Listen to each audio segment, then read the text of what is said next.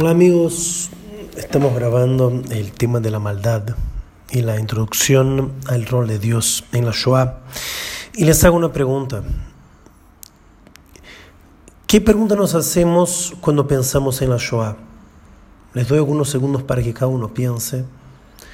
¿Qué preguntas éticas, filosóficas, teológicas surgen de este tema tan grandioso que es Dios en la Shoah?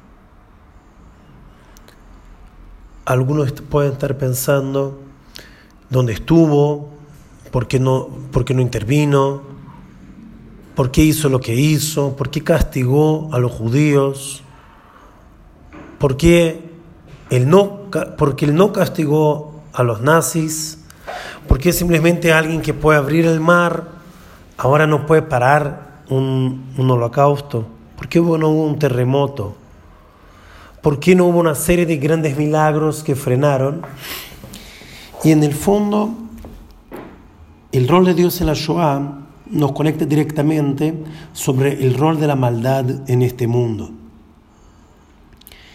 Y en este sentido tenemos que parar y pensar, ¿cómo sé que algo es bueno o algo es malo?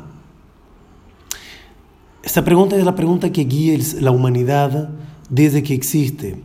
Desde que el hombre tiene que tomar decisiones entre lo que es el correcto y lo que es el error, lo que está bien, lo que está mal, el hombre tuvo que decidir cuál es la fuente legítima que define este concepto tan subjetivo.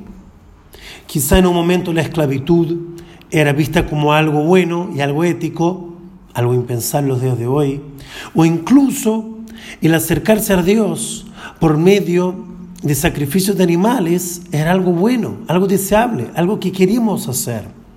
De este sentido, queridos, hay que intentar entender que el rol de la maldad y el paradigma de la Shoah, o el nuevo paradigma que la Shoah trae sobre la maldad del mundo, cambia todo el juego que venía hasta este momento. Porque había una creencia profunda que estábamos en una eterna evolución en ética, que cuanto más el tiempo pasa, más desarrollado, más inteligente, más sabio y más ético es el ser humano. Y que justamente la Shoah rompe este paradigma, ¿por qué? Por representar la maldad absoluta de seres humanos en la tierra. La Shoah como una y otra vez dicen los investigadores, fue única porque nunca en la historia, hasta la Shoah, no había sido organizado todo un sistema de genocidio que quería exterminar tanto física como espiritualmente, intelectualmente, socialmente a un pueblo. Nunca en la historia, hasta la Shoah, no, no se había buscado borrar de la historia todo un pueblo. Diferentes de guerras, diferentes de luchas y religiosas, o por plata, o por territorios. La Shoah es única porque una sociedad muy desarrollada culturalmente, intelectualmente, científicamente, decide a partir de sus líderes, incluyendo militares, gobernantes y académicos, junto al pueblo, exterminar al pueblo judío. Y eso nunca había pasado en la historia. En este sentido, pasado la Shoah, los grandes filósofos judíos, rabinos y todas las personas pensantes tuvieron que dedicar tiempo a pensar qué pasó por qué pasó lo que pasó. En este sentido, vuelvo a las preguntas del principio, que tenemos que definir lo que es mal, qué es la maldad. Rambam, el gran sabio Maimónides del siglo XI de la era común, divide la maldad en tres posibilidades. Los actos malos, actos actos que el ser humano hace y que traen consecuencias malas. El segundo, Astarat Panim, el ocultamiento de la cara divina. Algo como la ausencia de Dios en determinado momento, en determinado algo, por una corrupción, una corrupción de la esencia de este algo. Maimonides va a decir que Dios es bueno y que el mundo es bueno como consecuencia de ser creado por Dios, pero hay momentos que las cosas que Dios creó se corrompen en su esencia por la interacción que pasa en el mundo y ahí surge una pequeña ausencia del divino en su, en su esencia y este ocultamiento divino es Astarat Panim. En este sentido, Auschwitz es como la corrupción de la esencia humana que podría ser algo divino y en este sentido Dios no pudo estar la última de las divisiones de Rambam, es que las cosas malas pasan por, porque así son, porque así Dios las creó y no porque Dios sigue interviniendo. ¿Cómo entender eso? Quiere decir que Dios crea todas las materias y toda la naturaleza y aprieta como un botón de play para que el mundo empiece a seguir para que el mundo empiece a interactuar, como el mundo pueda producir milagros del cotidiano, milagros en la interacción, el nacimiento, el florecimiento, el crecer de un árbol.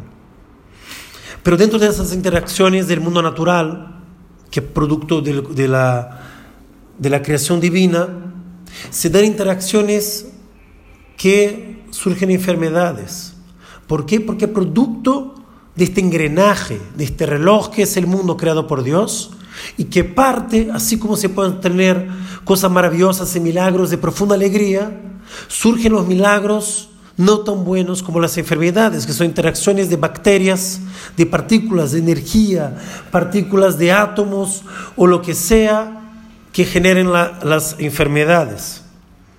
En este sentido, Rambam dice que uno es los actos de maldad del ser humano, el otro es la corrupción de la esencia de la Starat Panim de Dios, y el, y el, y el último es producto de la interacción.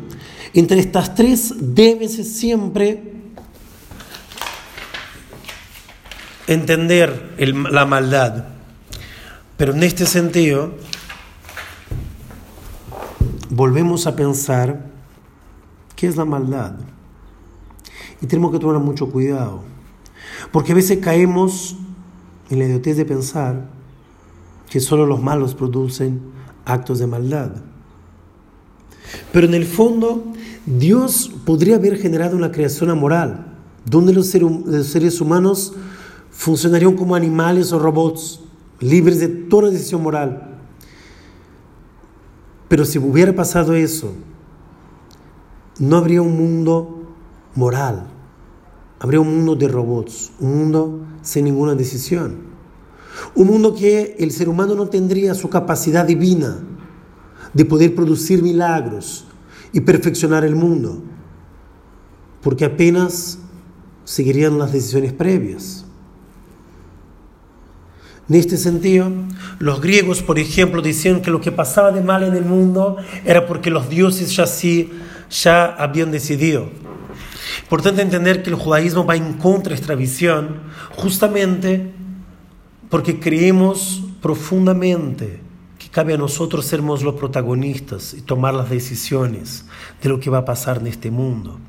No somos apenas títeres de los dioses o del destino, porque si yo hubiera estado todo predeterminado, establecido, nuestra vida no tendría sentido. Apenas deberíamos esperar la muerte, porque de nada serviría buscar mejorar un mundo que ya está predeterminado.